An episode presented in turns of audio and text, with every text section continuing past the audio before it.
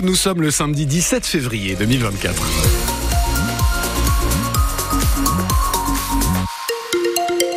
Une jolie tendance pour la météo aujourd'hui, c'est la clémence. Hein. On verra 13 à 15 degrés pour les maximales et on devrait pas mal voir le soleil. Les détails de la météo à la fin du journal, il est 11h.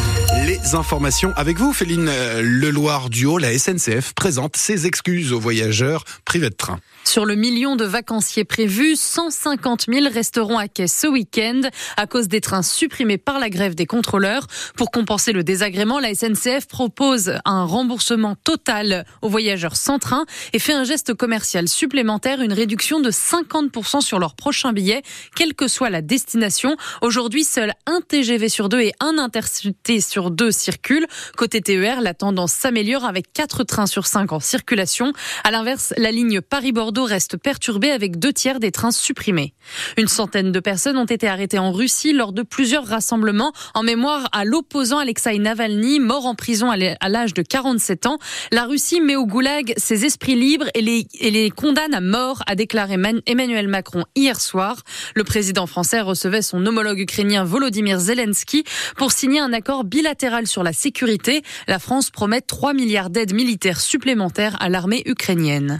Toujours au aucune nouvelle d'Erwan dans les Deux-Sèvres. L'étudiant de 18 ans n'a pas donné signe de vie depuis presque une semaine. Le périmètre des recherches a été élargi à 100 km autour de la discothèque de la Morinière. C'est là que le jeune homme a été vu pour la dernière fois. La famille a d'ailleurs porté plainte mardi contre la direction de la boîte de nuit pour non-assistance à personne en danger. Les détails sont à lire sur francebleu.fr.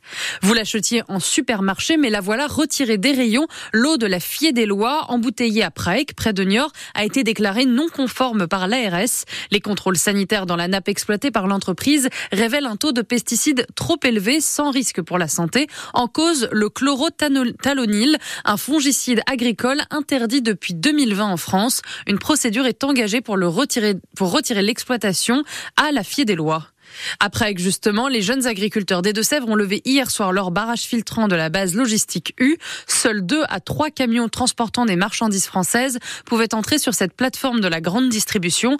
Pas de mouvement prévu dans le week-end, mais les jeunes agriculteurs insistent, la mobilisation n'est pas terminée. Pour faire de bonnes affaires, rendez-vous aujourd'hui à la boutique de la Cité des Tanneurs à Levosso, dans la Vienne. Un grand déstockage y est organisé.